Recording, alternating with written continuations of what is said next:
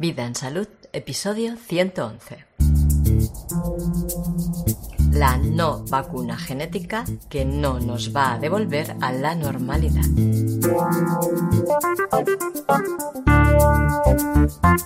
No son pocos los científicos biomédicos que se han pronunciado en cuanto a la peligrosidad y a la innecesariedad de las vacunas. Sobre todo en Argentina, los científicos éticos y sin conflictos de intereses para con cualquiera de los actores de esta crisis han levantado la voz defendiendo la integridad de sus pacientes como garantes del juramento hipocrático que han emitido al comprometerse como médicos. Francamente preocupados por cómo puede afectar a sus pacientes cualquiera de las medidas que se está pretendiendo imponer debido a esta crisis inventada por empresas muy poderosas. Y ha sido sobre todo en Argentina porque ha sido el país más castigado por estas medidas. Incluso han tenido que enfrentarse al intento de obligatoriedad de una vacuna que no ofrece ninguna garantía para quien la reciba. Pero no solo en Argentina, también se han pronunciado científicos muy vinculados a la mafia del medicamento, por ejemplo el doctor Michael Yeadon, expresidente de la Pfizer, o Pfizer, o como se diga, que ha hecho unas declaraciones muy críticas con la compañía de la que fue presidente. Seguramente te suena Pfizer porque es una de las compañías farmacéuticas que están pugnando en el circo de la búsqueda de la vacuna que nos ha de proteger de un supuesto virus supuestamente peligrosísimo. Y las declaraciones que ha hecho el doctor Michael Gidon, la televisión española, entre otros medios españoles, han calificado como falsas. Ellos tan fieles siempre a sus perversos amos. Pero ya verás que poco a poco, y esperando que no nos demos cuenta, van a tener que ir cambiando su discurso. Y bueno, total, que en este episodio te voy a explicar lo que estos científicos están declarando sobre estas no vacunas. Recibe una cálida bienvenida al podcast Vida en Salud el podcast que te inspira hacia una vida saludable, verdaderamente saludable. Esta propuesta es mi iniciativa y yo soy Diana Valeria. En este podcast encontrarás información vinculada a la vida, porque no entendemos la salud si no es vinculada a la vida, a todas las áreas de la vida. No consideramos que la salud sea una parcela de la sanidad y que solo trate temas de medicamentos, diagnósticos, enfermedades, etc. Creemos que es algo que está dentro de la vida. Por eso hablaremos de todas las áreas de la vida que pueden estar involucradas en tu estado de salud. Hoy voy a hablarte de estas vacunas.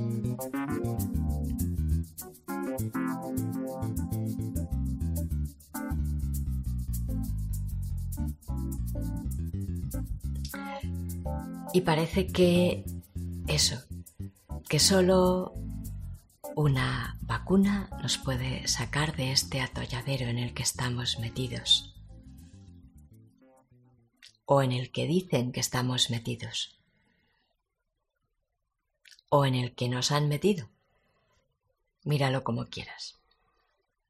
Y esta rabieta con las vacunas proviene de que la SAGEN, que es el Grupo Asesor Científico para Emergencias de la OMS, presupone que el 100% de la población no tiene inmunidad previa a este virus y es 100% susceptible o sea que se puede contagiar todo el mundo. Pero esta presunción es bastante ridícula, porque aunque el SARS-CoV-2 es nuevo, los coronavirus llevan siglos con nosotros.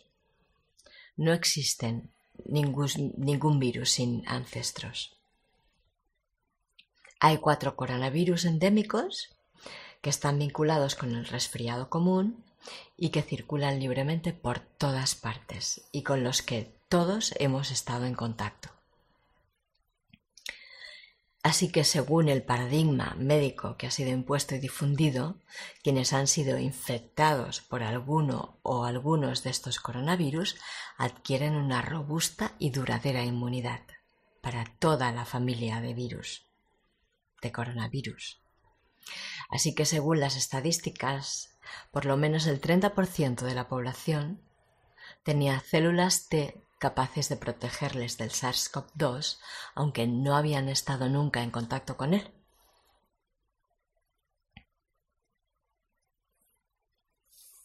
Al menos esta es la definición hasta el día de hoy. En un principio las estadísticas de la SAGE están contando como infectados a todos aquellos que tienen anticuerpos de SARS-CoV-2. Pero los especialistas nos informan de que no todas las personas infectadas por un virus respiratorio producen anticuerpos y que las personas que tienen inmunidad previa, por haber estado en contacto ya con un virus SARS, no se infectan, pero sí tienen anticuerpos. Así que esta estadística que hace la SAGE es un auténtico fraude y es en lo que se está basando todos los medios de comunicación para pasar información a sus públicos sobre este fraude de pandemia. Y es que, como dice Luis de Miguel Ortega, el que tiene razón te da pruebas y el que se inventa un discurso te da estadísticas. Y es que, a día de hoy, la verdad es que si alguna vez ha habido una pandemia, ya se ha terminado. Porque se sabe que sobre el 65 o el 72% de la población tiene inmunidad al COVID-19. Y se sabe porque los estudios precedentes sobre la inmunidad colectiva, cuando la susceptibilidad de un virus cae tan bajo, que es alrededor del 28 o el 35%, lo que estamos teniendo ahora parece ser, no soporta un brote expansivo de enfermedad y por tanto el virus disminuye hasta desaparecer. Es decir, cuando hay muy poquitas personas que podrían llegar a infectarse por este virus porque no tienen inmunidad adquirida contra él, ya no llegan a infectarse porque son protegidas por las personas que sí que las tienen. Incluso si se llegaran a infectar, no podría escalar el número de contagios porque hay demasiadas personas inmunizadas. Así que todo esto que está pasando ahora puede ser gestionado muy fácilmente por familias empoderadas sobre su salud que tengan unos mínimos conocimientos de cómo funciona el cuerpo humano y de remedios básicos naturales.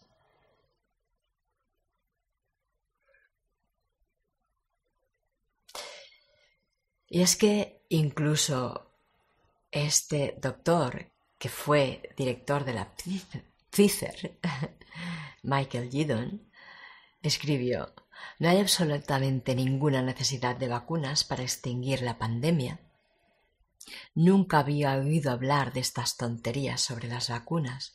No se vacuna a personas que no corren el riesgo de contraer una enfermedad. Tampoco se propone vacunar a millones de personas sanas y en forma con una vacuna que no se ha probado exhaustivamente en seres humanos.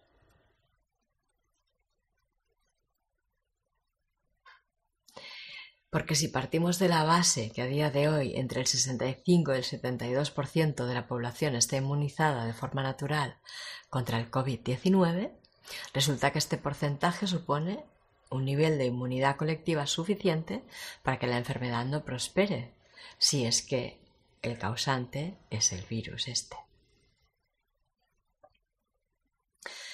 La doctora en inmunología y bioquímica Roxana Bruno explica que han observado que personas que sufrieron el SARS en 2002, ahora, 17 años después, todavía tienen células y anticuerpos que los han protegido contra el COVID-19 por reacción cruzada con otros SARS, como también apuntaba el doctor Gina. Esto quiere decir que la respuesta inmune natural funciona. Vacunar a toda la población es estar suponiendo que somos todos inmunosuprimidos, susceptibles todos a sufrir una enfermedad grave y que la única forma que tenemos de sobrevivir a una enfermedad es vacunarnos. Y esto no es verdad.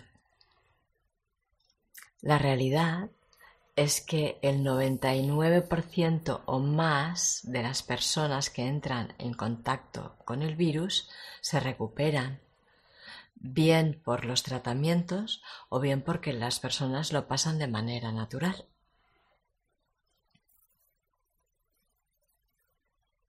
Esto es que se pasa como una gripe. De hecho, ya lo dicen los propios promotores de la idea de que estamos en una peligrosa pandemia que no tienen manera de diferenciar el COVID-19 de una gripe común. Y aunque ellos emiten tal sentencia con la intención de asustarnos más, para crear en nosotros la ficción de que si cogemos una simple gripe podemos estar sufriendo el COVID-19, enfermedad maligna que dicen los paparazzi es mucho más peligrosa,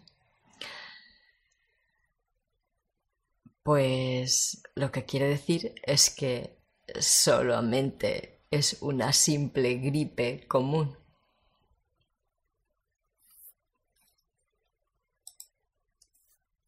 Y volviendo a la letalidad, si es tan baja, si sanitaria y epidemiológicamente no está comprobado que todo el que se infecta se muere, ¿dónde está la urgencia? ¿Dónde está ese peligro que nos están escenificando en todo momento. Pero aún así, todo parece indicar que hay una clara intención globalista a seguir la campaña que fue notificada por Bill Gates en su momento y que tiene la intención de vacunar a la totalidad de la población, incluso mundial.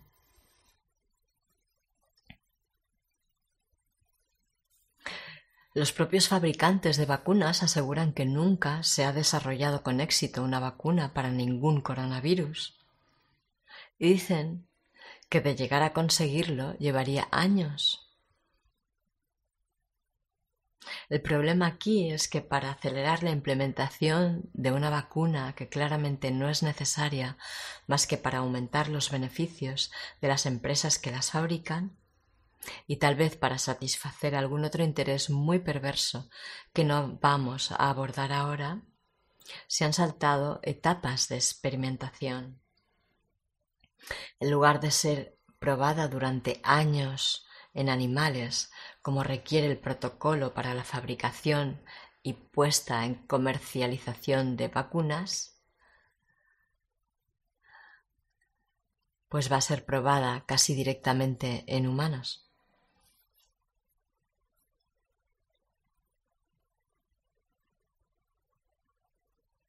Luego está la forma en que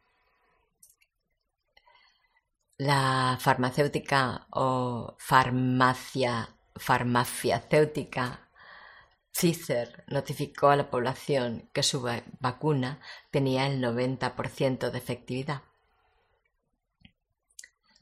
Esta afirmación no tiene ningún valor porque lo informó mediante la prensa, se lo dijo a los paparazzi, que están pagados por ellos. En lugar de hacerlo mediante una revista médica revisada por pares, informando a la comunidad científica, permitiendo que los científicos pudieran comprobar la veracidad de esa afirmación, etc. No, fue dada directamente a la población mediante la prensa. corrupta. Añado, porque es verdad. Así que nos falta la prueba de que la vacuna sea segura y eficaz. Además, como apunta muy acertadamente el médico pediatra homeópata, que además está especializado en vacunas por un largo e intenso y profundo estudio que ha llevado a cabo el doctor Eduardo Llaves, eficacia no es lo mismo que efectividad. Pero ya sabemos que nos atontan con las palabras. El caso es que las vacunas pueden tener una eficacia muy alta, pero luego resultar que la efectividad es muy buena para matar a todos los animales. Y no se han pronunciado sobre a qué se refiere esta eficacia. Hay una gran confusión sobre todo esto y sobre todo a nivel de los medios de comunicación. Y el caso es que la administración de las vacunas de prueba en los supuestos voluntarios coaccionados o engañados han dado complicaciones graves. Y estas parten desde dolores de cabeza, fiebre, dolores corporales y síntomas parecidos a una resaca potente. Aunque no hemos de olvidar que estos síntomas son detectados casi inmediatamente después de la imposición de la no vacuna. Y no sabemos de qué forma estos síntomas iniciales pueden llegar a evolucionar. De todas formas, hay testimonios de reacciones mucho más adversas que las reconocidas por los fabricantes. La doctora Roxana Bruno hace público un estudio publicado el 28 de octubre de 2020 por el International Journal of Clinical Practice, que indica que los anticuerpos que generan estas vacunas tienden a provocar una enfermedad aún peor por un proceso que se llama mejora dependiente de anticuerpos. Total que en lugar de mejorar la inmunidad, contra la supuesta infección, lo que mejora es la capacidad del virus para entrar en la célula. Así que es oficial que las vacunas de ADN y de ARN favorecen la entrada al virus y en algunos casos facilitan que el virus se reproduzca porque interactúan con los anticuerpos. Así fue cuando lo probaron en conejos, en gatos, en hurones, en monos. Todos los ejemplares vacunados terminaron con una patología pulmonar mucho más grave cuando fueron expuestos al nuevo virus del SARS. ¿Y qué hacen realmente estas vacunas genéticas o estas mejor llamadas no vacunas genéticas? Otra vez la doctora Roxana Bruno explica que es muy probable que los vacunados no supongan ningún problema para los no vacunados. Pero el problema es que cuando los vacunados entren en contacto con el virus, van a desarrollar una enfermedad mucho peor que probablemente los va a matar, como les pasó a todos los animales sobre los que se hizo esa prueba. Entonces, claro que vaticinan que va a haber una segunda ola que va a provocar una patología mucho más grave va a ser favorecida por la administración de la vacuna.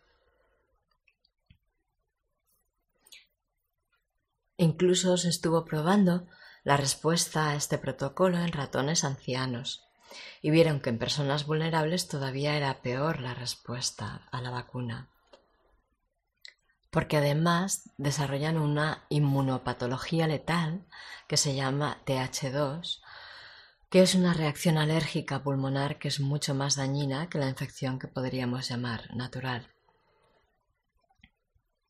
Total, que de ahí va a salir la segunda ola mucho peor que la primera.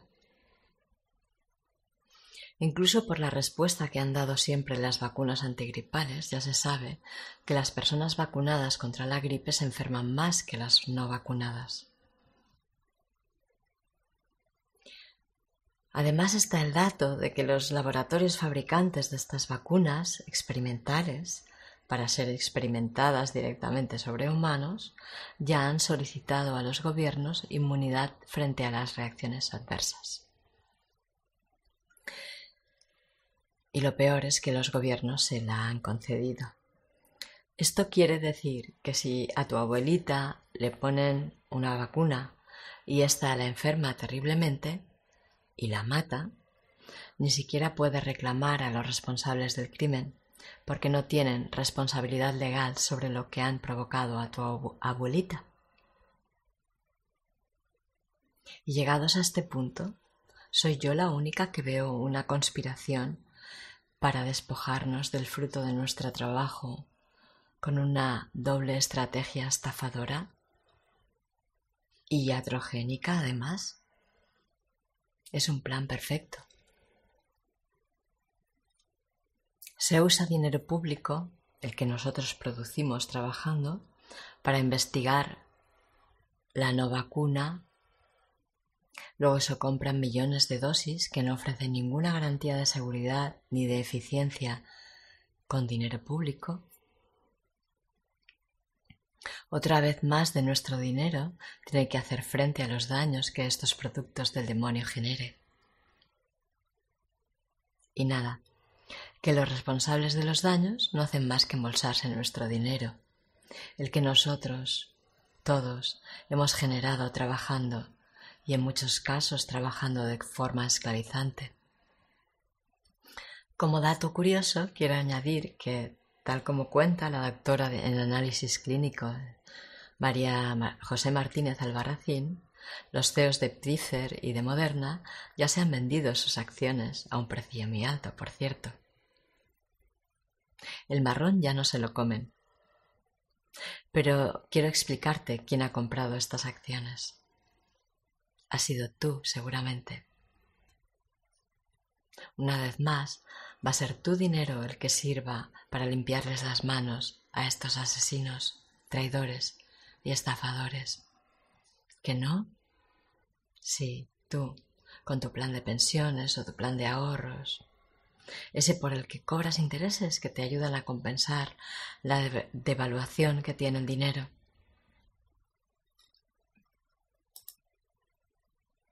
Pues con ese dinero tuyo que tiene el banco es con lo que financian toda esta barbarie. ¿Verdad que tú no escoges a qué empresas le invierten con tu dinero? Que tu contrato es a ciegas que les has autorizado a hacer con tu dinero lo que les da la real gana. Pues esto es lo que hacen.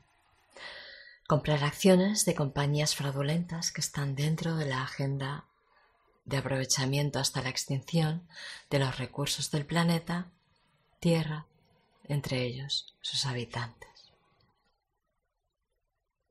¿Que no?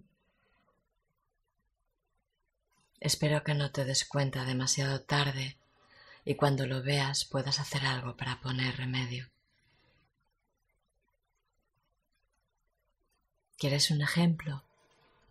Ve a pedirle explicaciones a tu banco sobre las inversiones que hacen con tus fondos. Verás que invierten en Alphabet, que es Google, YouTube, Gmail, en Facebook, el tándem WhatsApp, Instagram, Facebook, en Amazon, en Tesla Motors, responsables de un montón de enfermedades y sintomatologías, digamos, difíciles de vivir por las antenas de comunicación avanzadas.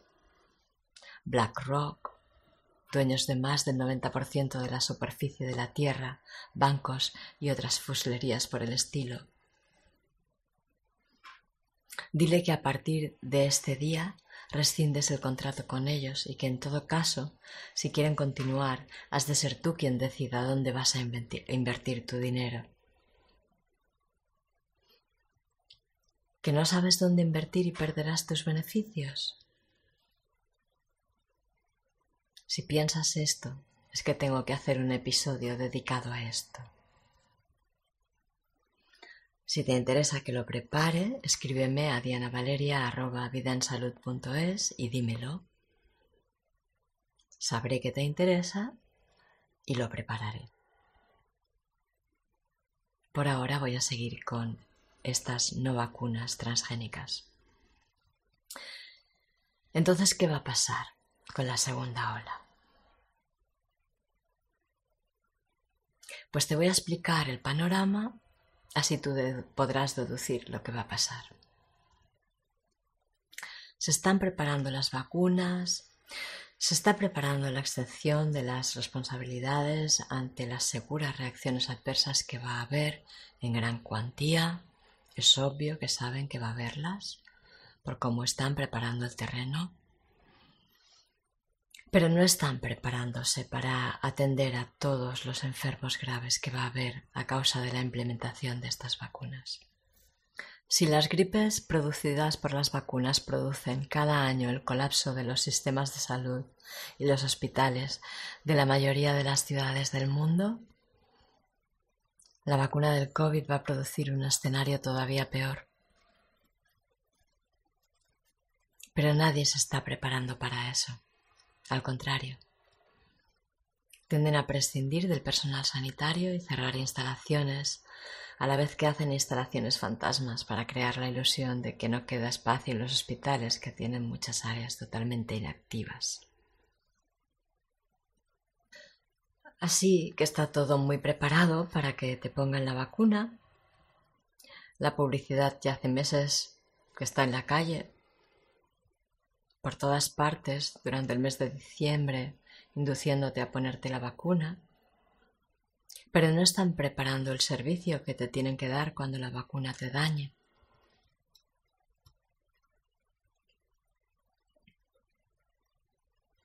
Y es que lo sabemos, porque cada año pasa lo mismo. Y si comparamos a la población vacunada con la no vacunada, la vacunada tiene una incidencia mucho más significativa de enfermedades crónicas, de diversos tipos de enfermedades crónicas. En los Estados Unidos, el primer país donde se implementaron las vacunas, el 54% de la población infanto-juvenil padece algún tipo de enfermedad crónica. Esto quiere decir niños enfermos de por vida desde niños. Las vacunas no han intervenido para nada en la reducción de las enfermedades, ni en la disminución de su gravedad. No. Las enfermedades han ido reduciéndose de forma natural en la medida en que han ido mejorándose las condiciones de vida, como el agua potable, las cloacas, la alimentación, etc. Está demostrado que la mejor inmunización que puede recibir un infante es la leche materna, que no solo transmite anticuerpos de la madre, sino que también transmite linfocitos de memoria estos linfocitos proveen a los bebés que están mamando de la memoria inmunológica de su mamá y esta inmunidad le puede durar toda su vida sin necesidad de ninguna vacuna. Y la vacuna no es capaz de hacer esto, porque la inmunidad que se obtiene con la vacunación es bastante baja, si es que se da, porque es muy bajo también el porcentaje de vacunas que pueden llegar a dar inmunidad y en todo caso es una inmunidad que dura muy poco tiempo. Por esto las vacunas no pueden contribuir a lo que hasta hoy se había llamado inmunidad de rebaño, que es un argumento muy fraudulento para justificar la vacunación compulsiva. Hasta tal punto es fraudulento el argumento que ni siquiera han tenido suficiente con el fraude de definición que tenían hasta ahora. Y esta semana, bueno, en eh, el 14 de noviembre creo que ha sido, la OMS le dio la vuelta completamente a la definición de inmunidad de rebaño para vincularla absolutamente a la administración de la vacuna o de una mal llamada vacuna.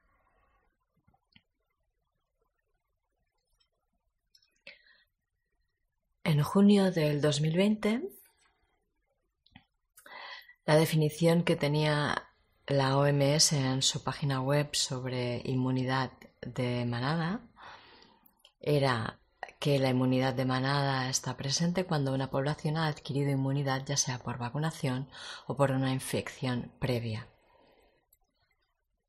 Y el 13 de noviembre del 2020 cambió esta definición a que, bueno, lo que pone es también conocida como inmunidad de la población, es un concepto comúnmente usado para las vacunaciones en las que la población está protegida del virus particular una vez se ha alcanzado el umbral de vacunación. Añadiendo que la inmunidad de rebaño se logra protegiendo a la gente del virus, no exponiéndolos a él. O sea que la OMS no reconoce que la inmunización se pueda dar de ningún modo que no sea la vacunación, con el peligro que esto conlleva. Igual que hizo con el término pandemia justo antes de que se declarara este timo que nos ha caído encima ahora. Te dejo aquí una imagen de las diferentes definiciones He estado buscando en la web archive.org, que es donde normalmente es el archivo de Internet, donde están todas las páginas web, en todas las versiones que han tenido a lo largo del tiempo. Pero la página web de la OMS en fechas anteriores a hoy ha sido manipulada. No se puede ver la la web, o al menos yo no la he sabido encontrar. Si la encuentras, eh, compártemela, por favor. Y bueno, a todo esto, con las no vacunas transgénicas no sabemos qué pasa. Y te voy a aclarar, las llamo no vacunas emulando a los inmunólogos, biólogos, virólogos y epidemiólogos, que las llaman así, porque en realidad no son vacunas, son procedimientos de ingeniería genética. Hay vacunas que para transportar el ARN mensajero usan partículas lipídicas, o sea, de grasa, como vehículo. Pero hay otras que para llevar este ARN mensajero adentro de la célula usan adenovirus, que también son modificados, y el organismo puede reaccionar contra los adenovirus. Explican que el adenovirus 5 se está usando en la composición de esta vacuna y se ha evidenciado que aumenta la capacidad del virus del SIDA para infectar a la célula. Lo que está claro es que estamos frente a elementos biológicos que no sabemos el daño que nos pueden llegar a producir. Son experimentos de ingeniería genética practicados directamente en humanos. Experimentos. Los especialistas declaran que no pueden ver ningún beneficio en estas vacunas porque los resultados han sido un verdadero desastre. Y la vacuna transgénica no se está ensayando completa. Se están ensayando solo algunos componentes aislados. Y no se cumple ninguna condición de seguridad. Por eso los fabricantes han pedido inmunidad frente a los daños que pueda producir.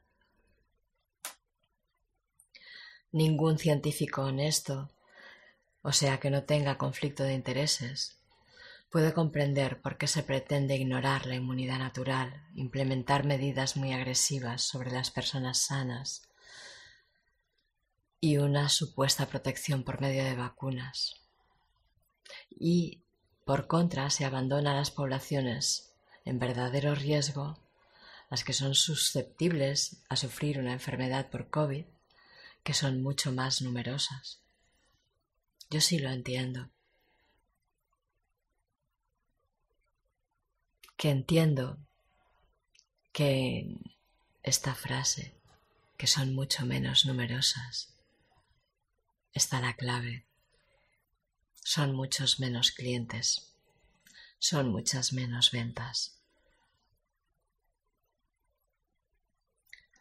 Cualquier profesional de la salud coherente y de pensamiento eficiente piensa que es a la población de riesgo que debería ir dirigida toda esta estrategia de aislamiento, cuidados, medidas de higiene, y pensar en implementar una vacuna si llegan a comprobar que es segura y efectiva. Ninguno ve justificación para la vacunación masiva que están publicitando. Pero claro, ellos son médicos, científicos, no entienden demasiado de negocios ni de economía. Porque esto es algo que solo se puede entender viéndolo desde el prisma del negocio. Entonces todo cuadra. También hay mucho revuelo con la posibilidad de que estas no vacunas causen infertilidad y esterilidad posibilidad que ha sido ampliamente y rápidamente negada por los medios de comunicación que ya sabemos. Los de no, esto no es así.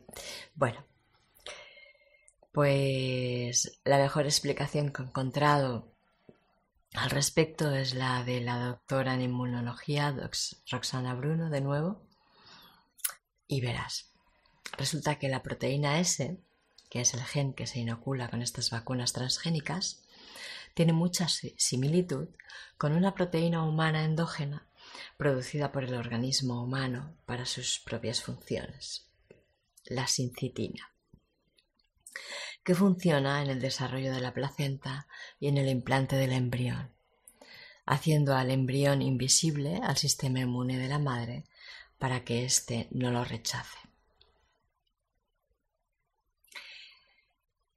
Y nadie está garantizando que nuestra sincitina no vaya a ser dañada por los anticuerpos que contiene esta vacuna. ¿Qué pasaría si esto fuera así? Que las mujeres que hayan sido inoculadas con esta no vacuna transgénica podrían tener un aborto tras otro, quedando encintas sin poder llevar adelante el embarazo, al menos en su cuerpo siempre tendría la posibilidad de comprar un vientre de alquiler o un aparatejo muy caro para que gestara por ella, claro. Y me temo que esta es la dirección que toma todo al final, hacia más productos con los que despojarnos de nuestras riquezas.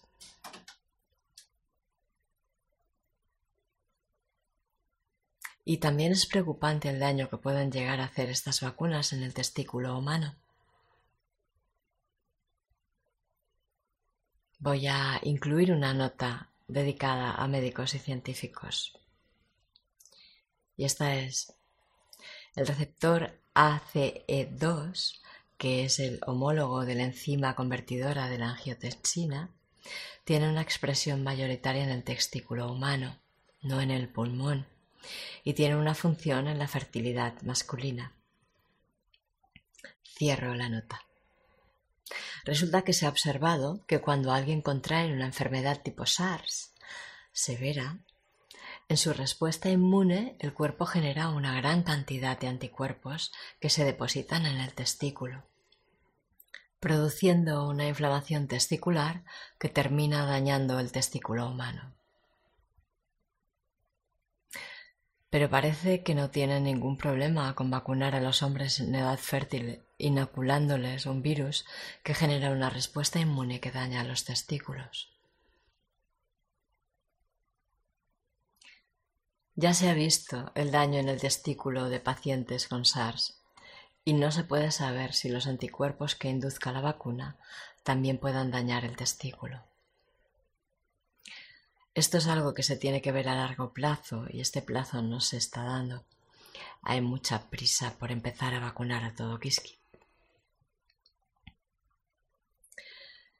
Se nos hace muy clara la conexión que hay entre el interés globalista por favorecer el aborto y ponerlo en la esfera de lo público, tanto como debate, alegando que es un derecho de la mujer, como en lo económico tiene que ver con la elaboración de estas vacunas que utilizan partes de fetos abortados.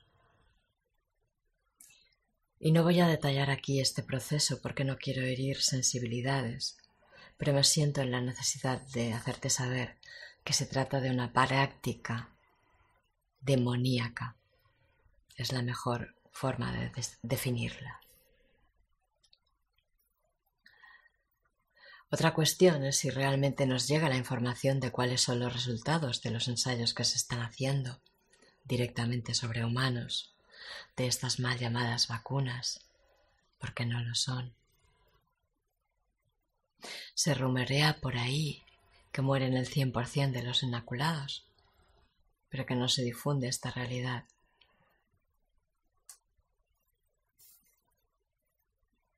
Sea como sea, la última información más o menos rigurosa que conozco sobre este asunto es que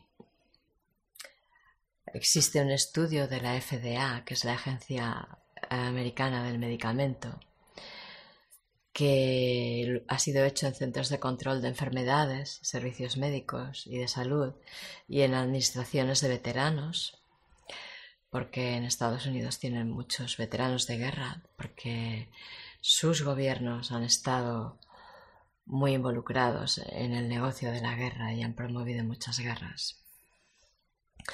Entonces este estudio da una lista de posibles efectos adversos a estas vacunas. La FDA, que hacía 32 años que no revisaba la seguridad de ninguna de las vacunas que ya se estaban usando. El caso es que si son posibles efectos adversos, quiere decir que a medida que las personas vayan manifestándolos, se irán confirmando. Yo me pregunto si se llegará a declarar que lo son, por lo menos con las anteriores vacunas jamás han reconocido abiertamente que los producen. Lo que se suele hacer es añadir al prospecto de la vacuna los efectos que se van constatando que son producidos por ella como posibles efectos adversos y se quedan tan anchos. Se quedan tan anchos porque ese prospecto rara vez alguien lo ve la vacunación compulsiva y protocolaria hace que nunca sean tratadas como el peligroso medicamento que son y las inoculan en los dispensarios de los centros de atención primaria. Y estas criminales genéticas de ahora tengo entendido que incluso en los colegios las van a inocular. Y total, que rara vez alguien que consiente a ponerse o a que le pongan a su hijo una vacuna sabe que le está poniendo porque ese prospecto ni pasa por las manos del afectado. Vale, no me enrollo más. Te dejo aquí en las notas del programa una lista, la lista de la FDA, para que te pongas en contexto. No lo voy a decir yo porque son bastantes. Entra en vidaensalud.es barra podcast barra 111 y ahí la tienes. ¿Y qué vamos a hacer ahora? ¿Verdad? Pues bueno, cada cual hará lo que considere. Estoy segura de que va a haber gente informada por las noticias de la tele que querrá ponerse esta no vacuna criminal y habrá mucha otra gente que no va a querer hacerlo porque algo se huele o porque sabe que no es buena para ella. El caso es que nadie tenga que obligar a nadie, ni pretenda obligar a nadie a hacer algo que no quiere hacer. Ahora, yo creo que deberíamos vivir nuestras vidas completamente al margen de sus chanchullos, en todas las áreas en que ellos se inmiscuyen, que no son pocas. Pero poco a poco, de verdad, tendríamos que ir consiguiendo prescindir de darles ninguna autoridad sobre nosotros, nuestras acciones y nuestras vidas. Juntarnos, hacer piña y darnos apoyo. Tener grupos de Telegram con los vecinos no informados por las noticias de la tele y otros amigos con los que podamos tener grupos de apoyo, de forma que si pasara algo en un momento dado, pudieras llamar, avisar al mayor número de personas que estuvieran presentes contigo en el lugar lo antes posible. O que te pudieran ofrecer la información que necesitaras lo, antes posible. Que te sirviera para grabar conversaciones que requieren ser testificadas, enviar vídeos y fotos que puedan servir para tu defensa, etc. Y no tener en cuenta sus imposiciones. Vivir bajo nuestras propias leyes, no las suyas. Dejar de comprarles, de engrosar su poder con dinero nuestro y sobre todo sacar el dinero de los bancos o hacer lo posible para que ellos no decidan qué hacer con él. Si dejas de financiar todo esto, poco a poco perderá fuerza.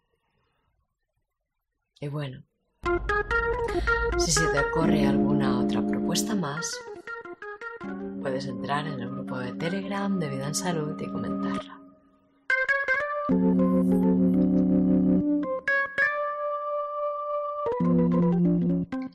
Gracias por escucharme. Gracias por participar.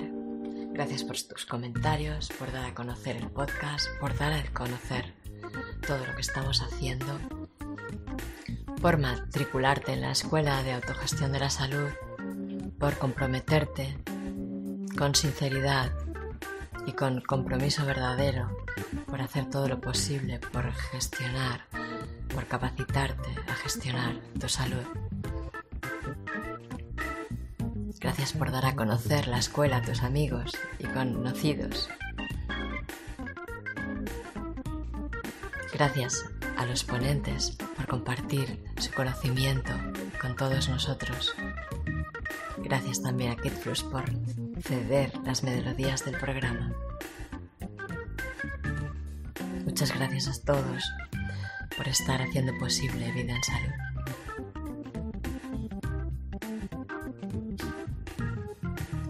Si tienes algún comentario que hacer, escríbeme a dianavaleria.vidaensalud.es.